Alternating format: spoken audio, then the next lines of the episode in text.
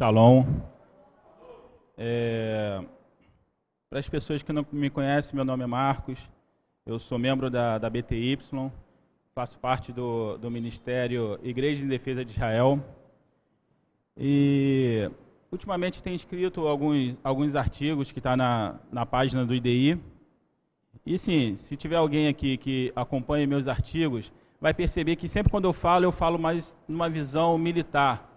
Até porque porque eu acredito que nós no exército e do jeito que as coisas têm acontecido, é, eu percebo que a gente precisa ter esse, esse pensamento de unidade, porque o mundo jaz no maligno. E essa noite eu vou falar um pouco sobre os valentes de Davi. Mas antes de falar dos valentes de Davi, eu gostaria de falar um pouco da vida de Davi, porque Davi teve seus valentes, mas quem foi Davi? Quem foi o, o líder deles? A história de Davi ela é bastante curiosa, porque muita gente acha que a história de Davi começa quando ele enfrenta ali o Golias, que ele derrota o Golias, e parece que a história de Davi começa ali.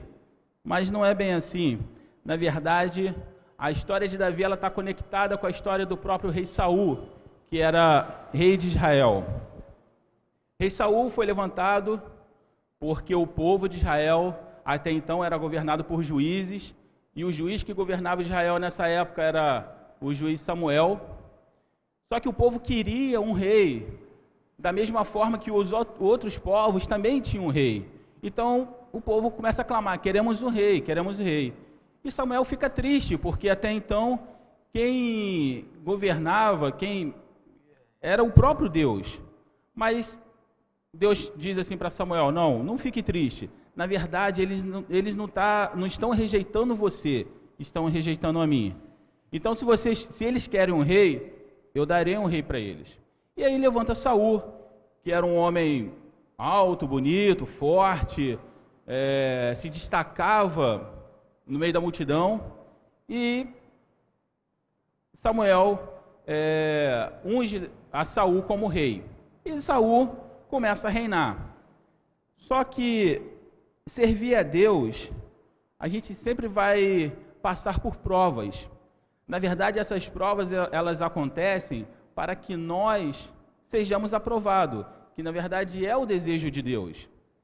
Só que as provas que Saul foi passando, em primeiro pela obediência, ele não passou. Né? Em determinado momento, Deus falou: vai em tal lugar, acaba com tudo, mata tudo e não traga nada. Ele vai lá, vence e traz o melhor do gado, traz o rei vivo. Enfim, é, sempre desobedecendo, ao ponto de chegar o um momento em que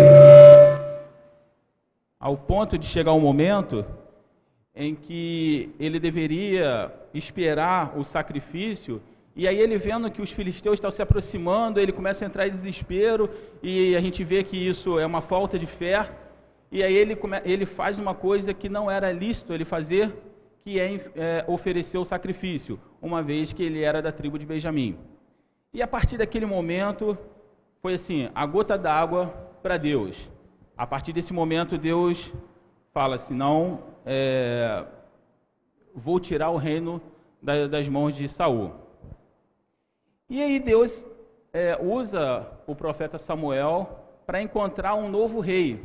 E aí ele vai até o local onde ele deveria ir, que, que Deus mandou, chega lá, vê várias, vários filhos de Jessé, e ele vai um por um, e Deus não aprova nenhum, ao ponto dele falar assim: é, existe ainda algum filho? Você ainda tem algum filho? E o, o pai dele fala assim: não, tem um garoto que está no campo e só que ele é o mais moço. Samuel fala assim: então traga ele. Quando traz, é, o Senhor fala assim: é esse que eu tenho escolhido. E ele é ungido ali naquele momento. Só que ainda ele não é rei. Ele foi ungido, mas ainda não é rei. E, e, e nesse, nesse meio tempo acontece uma coisa da qual a gente vai ver mais tarde que Davi muito se preocupa, acontece uma coisa com Saul. Quando ele desobedece e tudo mais, Deus retira o seu espírito de Saul. Agora Saul não tem mais o espírito de Deus. E a gente percebe que quando nós não temos o espírito de Deus, ele é preenchido por uma outra coisa, concorda? Então agora um espírito maligno começa a, a, atormentar Saul. E Saul começa a ficar atribulado com aquilo. Ao ponto, ao ponto dele é, falar assim: existe alguém que toque, que toque para que eu possa ter uma, um alívio no que, no que está acontecendo? E alguém fala assim: olha, eu conheço um moço que ele é, ele toca bem, ele é valente e o Senhor é com ele. Vamos ver onde, tá, onde, ele, onde ele diz isso? É, 1 Samuel 16, capítulo 18.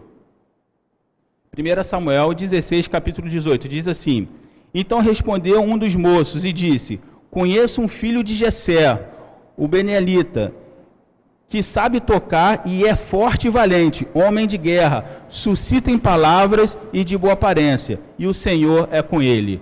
E a gente começa a perceber que Davi já tinha uma fama.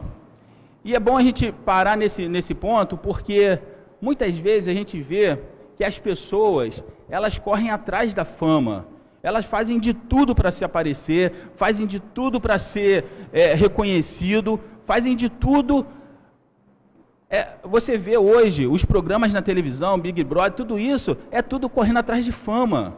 Não tem outra explicação. É correndo atrás de fama. Mas você percebe que Davi já tinha no seu coração que ele não precisava fazer isso.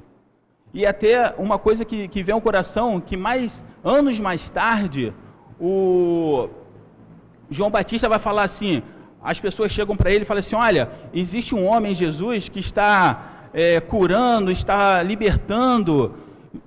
E começa a falar. Ele fala assim: que bom, é necessário que ele cresça e que eu diminua. Entende? Então, assim, esse pensamento é o que faz da pessoa ser aprovada por Deus, porque a glória não é e nunca foi do homem, a glória é de Deus. E a gente percebe que quem dá o testemunho de Davi é uma pessoa aleatória. Não é um Davi que mandou um currículo ou mandou um vídeo falando como que ele era como que deixa de ser. Alguém falou dele, alguém testemunhou por ele. Entende o que eu estou falando?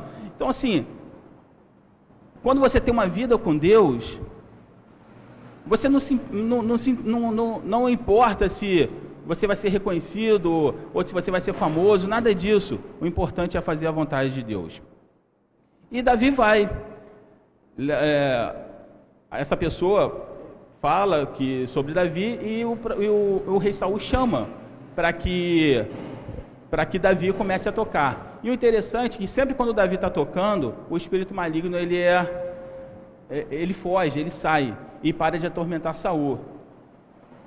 Só que o interessante é que quando Davi vem fazer isso, o rei gosta tanto dele que a partir de agora ele se torna um escudeiro. E eu acho interessante pensar que ele se torna um escudeiro, porque agora ele começa a aprender a como ser rei. Mas alguém pode me perguntar, ué, mas aprender com Saul? Aprender com Saul a como ser rei? O Saul não foi um rei mau? Sim. Mas quem disse que o aprendizado a gente aprende apenas com as pessoas boas? A gente aprende com as pessoas ruins também. Tem até uma frase que fala assim: o inteligente aprende com os próprios erros, o sábio aprende com erros dos outros. Entende? Então assim, eu acredito que o período que ele passou ali com Saul, ele aprendeu a como não ser um rei, a como não ser um rei mau. E aí ele está ali com Saul, só que a palavra de Deus vai, vai dizer que tempos depois aparece o primeiro desafio realmente aos olhos de todo mundo, que é quando ele enfrenta o Golias.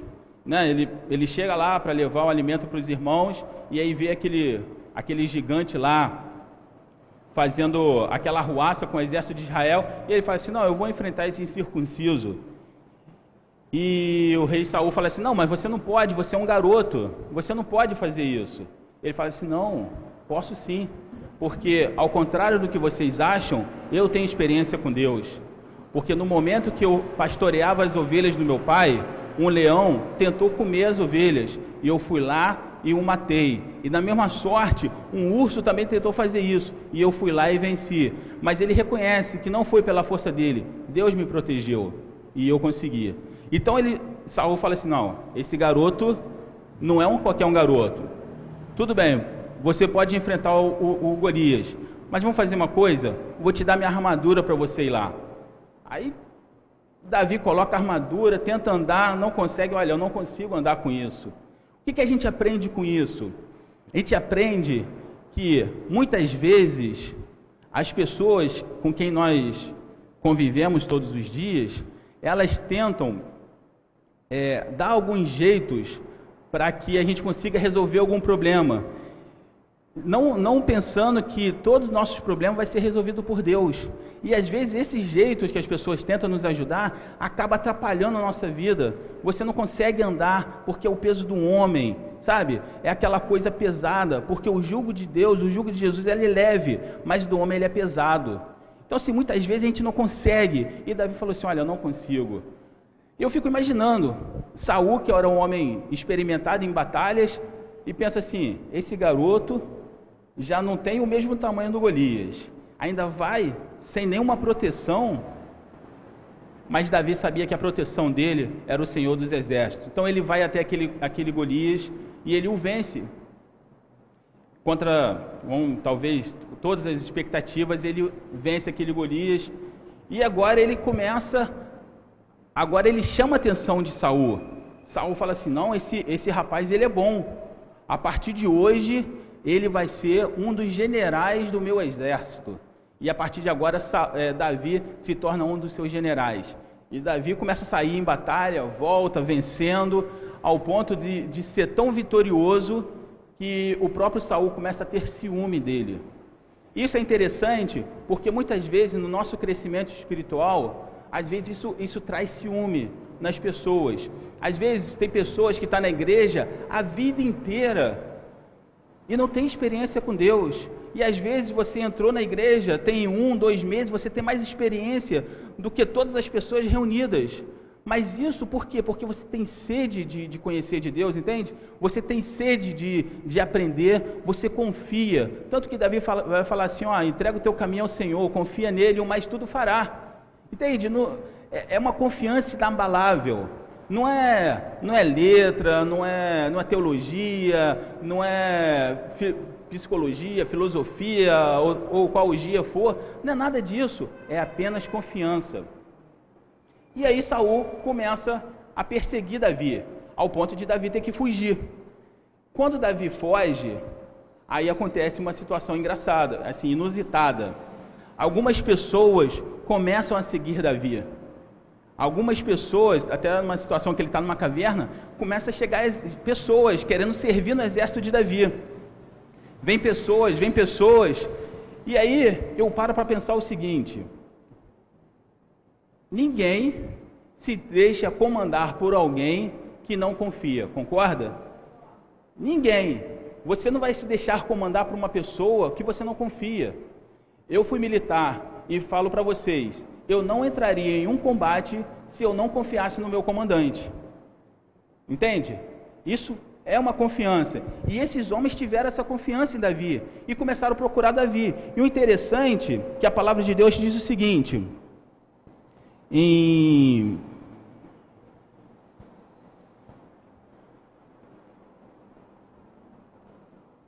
Em 1 Crônicas 12, 8. Olha só as características dos homens que foram procurar Davi.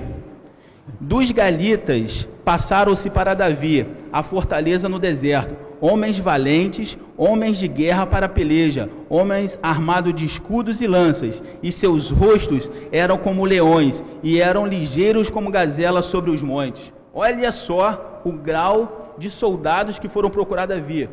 Homens valentes, homens experimentados em guerra, os seus rostos eram como de leões, ou seja, eles, eles tinham a seriedade do combate, eram velozes. Eu fui procurar, ouvir um pouco, ver, pesquisar um pouco sobre a gazela, porque aqui ele fala assim, ó, eles, eles eram velozes como a gazela. O interessante da gazela, que ela, ela tem uma, uma audição muito apurada e uma visão muito apurada.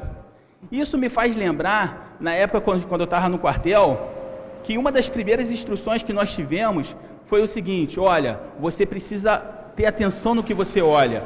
E a gente faz um exercício que a gente chama de é, tiro de ação reflexo. Você entra num labirinto e de repente aparecem placas na sua frente, você tem que acertar aquelas placas. Só que o interessante é que as placas que aparecem na sua frente, nem todas elas são inimigos. Algumas são amigos. E você não pode atirar. E você tem que ter uma reação muito rápida para poder ver se é inimigo, se não é, e efetuar o tiro ou não. E eu fico pensando, esses homens tinham essa, essa, essa, essa coisa da visão, eles eram bons, porque ele, é, eles são comparados à gazela, e a gazela tem uma visão perfeita. Por quê? A gazela, ela está sempre fugindo do seu predador, que é o leão. E o leão, ele vem muito sorrateiro. Não sei se vocês já assistiram algum Animal Planet, alguma coisa assim.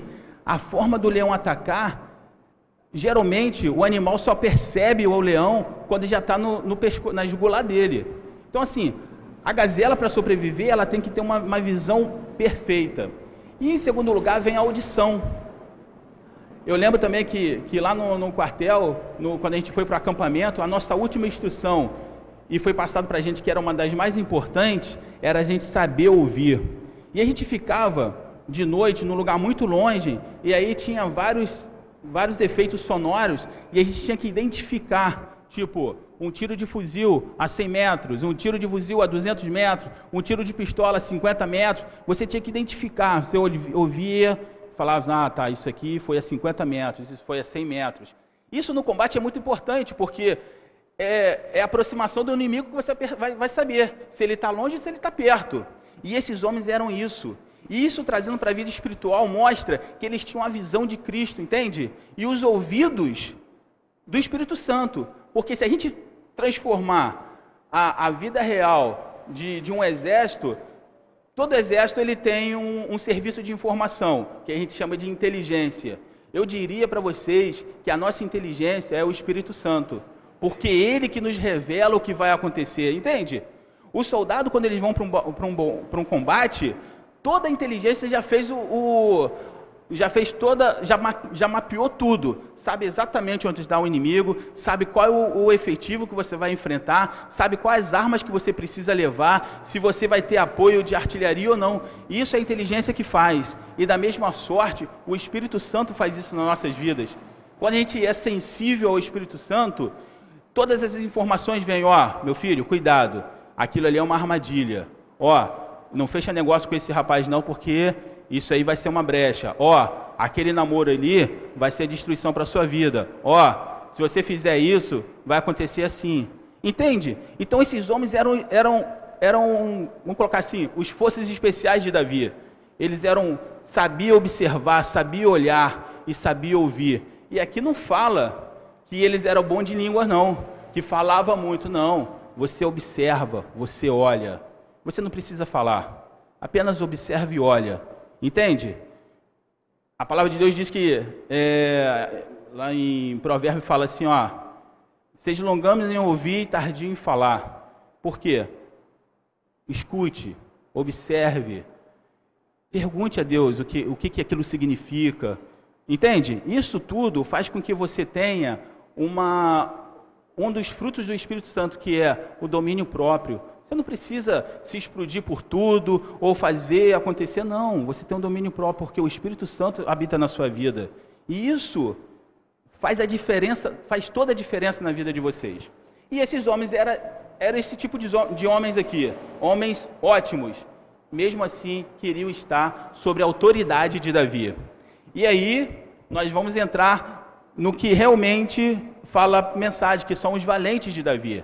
Dentro desse exército todo, dentro de todo esse exército, que aqui na palavra de Deus, de Deus fala que foram tantos homens que chegaram lá para ficar com Davi, que o exército era do tamanho do exército de Deus. Está escrito aqui na palavra. Era muita gente que estava sob o comando de Davi. E assim, e mais tarde Davi vai se tornar rei de todo Israel. Davi faz uma coisa que até então nenhum, nenhum rei tinha conseguido fazer. Ele consegue reinar sobre todo Israel. Todo Israel fica sobre o comando de Davi. E sabe qual é interessante? Nós vamos ler aqui sobre, sobre os valentes de Davi, que os valentes de Davi eram separados em unidades de 30 e unidades de três homens um exército enorme, separado em unidade de 30 e três homens. E o que, o que isso me chamou muita atenção quando eu estava lendo foi porque no mês passado, quando o pastor Asher teve aqui, ele falou assim: olha, ministério grande, congregação pequena. E aí eu entendi, eu falei, sim, exatamente, Davi sabia disso. Ele tinha um ministério grande, ele era rei de todo Israel, mas ele tinha ministérios pequenos, tinha congregações, é, unidades pequenas. Mas por que unidades pequenas? Porque dentro das unidades pequenas você consegue administrar. Se você pegar uma formação militar hoje, um exército, ele é dividido. Tem um batalhão, é o exército. Dentro do exército ele é dividido em companhias. Geralmente são 100 homens em cada companhia. Dentro das companhias são divididos em pelotões, que são mais ou menos 30 homens em cada pelotões. Dentro dos pelotões são divididos, a gente chama de GC de combate, são divididos em três homens, e às vezes seis homens. Entende? Tudo isso para otimizar a ação. E Davi entendeu isso, e ele fez isso, otimizou a ação. E às vezes nós precisamos fazer isso também. Às vezes, dentro da igreja, você quer ser isso, quer ser aquilo. Não, meu. Não queira ser nada, não. Queira ser, apenas agradar a Deus. De repente a pessoa quer, ah, não, quero pregar, eu quero fazer. Não, agrade a Deus. Agrada-te agrada do Senhor e Ele fará o que deseja o teu coração. É simples assim. Você não precisa, sabe? Não precisa. E aí, eu começo a ler sobre, sobre os valentes de Davi e eu começo a perceber que esses homens eram homens, assim, sensacionais. É, 2 Samuel 23, do versículo 8 em diante, diz assim, ó: Estes são os nomes dos valentes de Davi, Betseba, filho de Taquino, o principal de três. Este braniu sua lança contra oitocentos e o feriu de uma vez. Meu irmão, você tem ideia do que é isso? Você lutar com uma lança e vencer oitocentos de uma vez? É um poder sobrenatural. E esse homem estava debaixo da autoridade de Davi. Se você pegar a vida de Davi, em termos gerais, você vai ver que o grande feito de Davi em batalha foi matar Golias. A Bíblia não fala que ele matou 800 de uma vez. A Bíblia não fala que ele enfrentou mil de uma vez. A Bíblia não fala nada disso. O grande feito dele foi matar o Golias. E claro, Davi era um homem segundo o coração de Deus. Mas esses homens fizeram de coisas que poderiam ser pequenas, fizeram extraordinárias. Um deles matando 800 de uma vez. O outro, depois. Ah, e detalhe: esse aqui é principal do, de um dos três, ou seja, a unidade de três. Entende? Depois dele veio Eliezer, filho de Dodô, filho de Aí, entre três valentes que estavam com Davi, quando desafiaram os filisteus ali reunidos para a peleja, quando já se havia retirado os filhos de Israel três homens. Três homens desafiaram os filisteus. Vamos entender um pouquinho quem são os filisteus? Os filisteus eram os melhores soldados da época. Se você olhar para hoje, o melhor soldado, o melhor exército é o que domina a melhor tecnologia. Concordam comigo? Estados Unidos é o que domina a, a, tecnologia. Ele pode atacar pelo ar, pelo, pelo mar, por onde ele quiser, usa satélite, usa drone, é assim, é praticamente um exército imbatível. E os filisteus, eles dominavam uma tecnologia da época que era pouca dominada pelas outras pessoas. Eles dominavam a arte de fazer ferro. Eles sabiam como fundir ferro. Então, assim, as armas deles eram os melhores da época. E esses três desafiou. Eu fico imaginando ele debochando do exército dos filisteus. Ei, vocês vão vir? Então vem. E os filhos de Israel, o restante, tudo fugiu. Mas aqueles três manteve a posição. E o Senhor fala que o Senhor deu uma bênção a eles. Entende a diferença? Entende o que é ser valente de Davi? O outro, depois dele, Samar, filho de Agê, o Ararita, quando os filisteus se ajuntaram em lei, sobre, é, onde havia um pedaço cheio de lentilhas, e o povo fugia diante dos filisteus. Se você perceber, é sempre assim: o inimigo sempre vai atacar aonde é sensível. Dessa vez ele quer atacar no campo de lentilhas, ou seja, aonde é o nosso alimento. Eu lembro que no começo aqui em São Cristóvão, aqui tava, as coisas estavam difíceis e tudo mais, e a gente não sabia se continuava, se não continuava. E uma palavra que veio muito forte no meu coração foi o seguinte: olha, São Cristóvão é o campo de lentilhas. Aqui é onde as pessoas entram e, e, e encontram refrigério. A gente vê a Segunda Viva, pessoas vindo aqui, pessoas sendo transformadas, como ele aqui que foi transformado, está aqui trabalhando com a gente. Então, esse é o nosso campo de lentilhas. E nós não vamos abrir mão, nós não vamos arredar um pé daqui, porque esse é o nosso campo de lentilhas e nós vamos defendê-lo. Da mesma forma que esse valente de Davi defendeu. Todo o povo fugiu, mas ele ficou lá e defendeu, e o Senhor deu um grande livramento. E mais uma vez, estava enfrentando os filisteus, e o Senhor o deu o livramento. Amém? O outro veio, o outro, também três também três dos trinta cabeças desceram ao tempo da cega e foram com, com Davi à caverna de Adulão. E uma tropa dos filisteus acamparam no vale de Refaíns. Davi saiu da fortaleza e a guarnição dos filisteus em Betém. E aí Davi suspirou. Esses três foram para a caverna de Adulão com Davi. E Davi suspirou: Ah, quem me dera se eu pudesse beber da água que está lá naquele poço lá em Betel. Mas deixa para lá esses três homens, eu fico imaginando, assim, eu vibro com isso, eu fico imaginando, esses três homens rompeu pelo, pelo acampamento dos filisteus, e eu fico pensando, se esses homens fossem capturados, era morte na certa, mas eles não, não quiseram saber, rompeu pelo acampamento dos, dos filisteus, foram lá, pegaram a água, voltaram pelo acampamento dos filisteus e trouxeram água para Davi. Davi, quando olha, fala assim: de jeito nenhum beberei eu, beberei eu do sangue desses homens. E derramou em homenagem a Deus. Entende o que é ser um líder?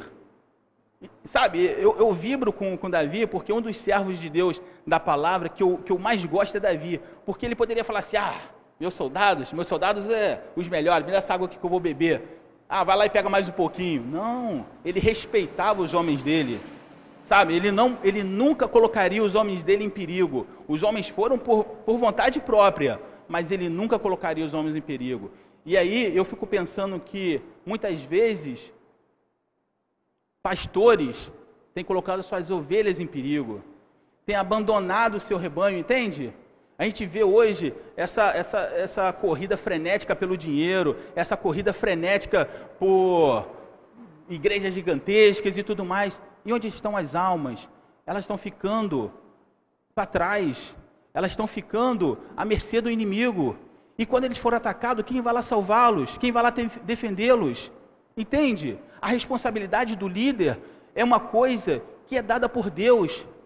Porque foi o que eu falei para vocês: ninguém se deixa comandar por quem você não confia. Você confia no seu líder, porque aquele líder ali foi instituído por Deus. E esse líder ele tem que ter uma, ele tem que ter um, um, uma preocupação, primeiramente com Deus, mas tem que ter preocupação com as pessoas também. E a gente vê que muitas vezes não vê essa, essa preocupação. Há, há uns anos atrás, eu, eu li um livro, você, não sei, de repente algum de vocês já tenha ouvido falar, sobre uma, uma mulher chamada Rebecca Brown. Já ouviu? É, o livro que eu li foi é, Ele Veio para Libertar os Cativos. E uma coisa que me chamou muita atenção foi que a maior satanista que a Rebeca Brau conseguiu pregar para ela, ela foi é, recrutada dentro da igreja. Ela foi recrutada dentro da igreja, a maior satanista, vou falar de novo, a maior satanista que a Rebeca Brau conseguiu, conseguiu pregar e conseguiu trazer para Jesus, ela foi recrutada dentro da igreja. E como que isso aconteceu? Uma igreja grande, vários jovens, entrou essa menina na igreja. Só que todo mundo preocupado, um com, a, com suas vidas e tudo mais, ela ficou lá no cantinho. E ela estava passando por problemas pessoais, de ordem familiar e tudo mais. E ela ficou lá isolada, ninguém foi lá falar, ninguém foi lá orar, ninguém foi lá cumprimentá-la. Só que uma pessoa percebeu isso. Chegou para ela e falou assim: É, aqui é esquisito, né? Você está aqui, ninguém veio falar com você. Aí ela, claro, é verdade. Vamos fazer o seguinte: eu vou te levar num lugar que as pessoas vão te amar, as pessoas vão te tratar como você merece. Ela, tá bom. E ela foi. E onde, e onde seria isso? Ela foi para uma iniciação do satanismo. Entende? Recrutado dentro da igreja. Meu irmão, isso é responsabilidade nossa, de cada um, não é só do pastor, não. É responsabilidade do, do, líder dos jovens, é responsabilidade daquele irmão que é mais antigo na igreja, que viu a pessoa entrar, saiu e não falou nada, porque essa porta aqui ela está aberta, é para os doentes entrarem. Ela não está aberta aqui para a gente ficar é, chamando crente de outras igrejas. Não, vem para minha igreja que é melhor. Não, se ele está lá, amém. Ela está aberta para pessoas entrarem que precisam ser cuidadas, que têm o coração é, ferido. Ela, é para isso que nós estamos aqui. Eu lembro que sábado passado veio um rapaz aqui e aí ele queria lavar meu carro para ganhar um dinheiro e tudo mais. Aí um irmão trouxe alguns biscoitos para ele, deu para ele e ele falou assim: ele pegou o biscoito e falou assim: Isso aqui é, é a maior humilhação. Eu tenho que pedir comida. Eu falei assim: Não, meu irmão, não é não. Aqui não é. Nós existimos para poder matar sua fome. Nós existimos aqui para poder te abençoar. Hoje você está precisando e nós estamos aqui porque o nosso Deus ensinou assim. Então não é vergonha não. Você é muito bem-vindo aqui. Entende a diferença? Como, como que tem que ser a igreja? A igreja não é um lugar onde eu até falei para ele, aqui, meu irmão, não é um clube em que a gente se reúne todos os sábados, não. Que eu conheço fulano, conheço cicrano, e a gente vai conversar como é que foi durante a semana. Não, não é isso não. E se nós fizermos dessa, desse, desse jeito, nós estaremos muito, mas muito longe da vontade de Deus, entende? A nossa, a nossa, a nossa missão é fazer, é, fazer valer o que significa evangelho. Evangelho significa o quê? Boas novas eu preciso trazer boa no... boas novas para as pessoas. Eu preciso trazer perspectiva de vida. Eu preciso falar para ela: olha, se está tudo errado para você, Jesus é o caminho, é a verdade é a vida. Entende? Essa é a nossa missão. Então, assim, essa importância que eu queria passar para vocês em relação à igreja, em relação a corpo, entende? E depois desse veio. Depois desse veio Abissai irmão de Joabe, filho de Zuruia, era a cabeça de trinta, e alçou sua lança contra trezentos e o feriu, e tinha o nome entre os três primeiros. Esse, esse cara aqui era um guerreiro. Ele lançou a, a lança dele, matou trezentos. Se a gente olhar um pouquinho mais atrás, ele, ele quando ele estava em combate, o exército de, de Davi estava em combate, um gigante percebeu que Davi estava cansado e começou a ir para cima de Davi querendo matar Davi. E esse valente aqui percebeu que isso estava acontecendo, foi lá, lutou e matou esse gigante. E o interessante é que ele mata o gigante e depois os, os, os valentes de Davi se reúnem e falam assim: Olha, Davi, faz um favor para gente, nunca mais sair em combate, fique lá em Jerusalém, porque para que não se apague a lâmpada de Israel. Entende a preocupação da igreja também com o pastor? Não é só preocupação do pastor com a igreja, não. É preocupação da igreja com o pastor, porque uma unidade ela trabalha assim. O comandante cuida dos seus comandados e os comandados também cuidam do seu comandante. E isso se torna o que nós chamamos de unidade. A unidade, quando ela é, ela é muito forte, é muito difícil de ser quebrada. Entende? Então, assim, aí a gente vai percebendo que esses homens tiveram êxito e, e foram o que foram porque eles confiavam em Deus. Não é apenas é, porque era do exército de Davi. Talvez ser do exército de Davi não quer dizer nada. Mas eles faziam a diferença. E a mesma coisa na nossa vida. Muitas vezes estar na igreja não quer dizer nada. Precisamos ser a diferença dentro da igreja, lá fora. Da mesma forma que Davi, alguém foi lá e, e testemunhou por Davi, nós também, as pessoas têm que testemunhar por nós, porque é isso que vai fazer a diferença. É isso que vai fazer aquela pessoa que está lá no mundo falar assim: olha, eu quero ser igual a ele, eu quero ter essa alegria, eu quero, eu quero, eu quero, eu quero ter essa fé. É engraçado que eu estava conversando com o meu, meu patrão, né? E a gente falando, eu falei assim, aconteceu algumas coisas essa semana e eu falei assim para ele: Você acredita em Deus? Porque o que eu ouço por aí é que você é ateu. Ele falou assim: Não, eu acredito em Deus. Eu não tenho a fé, eu não tenho o dom da fé, mas eu invejo quem tem. Entende? Por mais que ele não tenha fé, mas ele inveja quem tem. Por quê? Porque ele sabe que a fé, mesmo ele não sendo cristão, mesmo ele, ele estando no mundo, mas ele sabe que a fé faz a diferença. Porque através da fé que Davi venceu, foi através da fé que Abraão saiu da sua terra e foi para uma terra distante, foi através da fé que Moisés aceitou tirar o povo do Egito, foi através da fé, foi através da fé, foi através da fé. Então, assim, a mensagem de hoje, embora a gente tenha falado sobre valentes e tudo mais, mas o mais importante, precisamos ter fé. Porque esses homens não seriam nada se não tivesse fé. Você não entra numa batalha se você acha que você vai perder. Você não entra numa batalha se você acha que você, vai morrer. Ninguém vai fazer isso. Você só entra numa batalha se você acha que você vai vencer. E se você acha que você vai vencer é porque você tem fé. E o nosso Deus é o general dos generais e nunca perdeu uma batalha. E em nome dele, nós somos mais do que vencedores. Amém, irmãos? Essa era a palavra que o Senhor tinha para nossas vidas.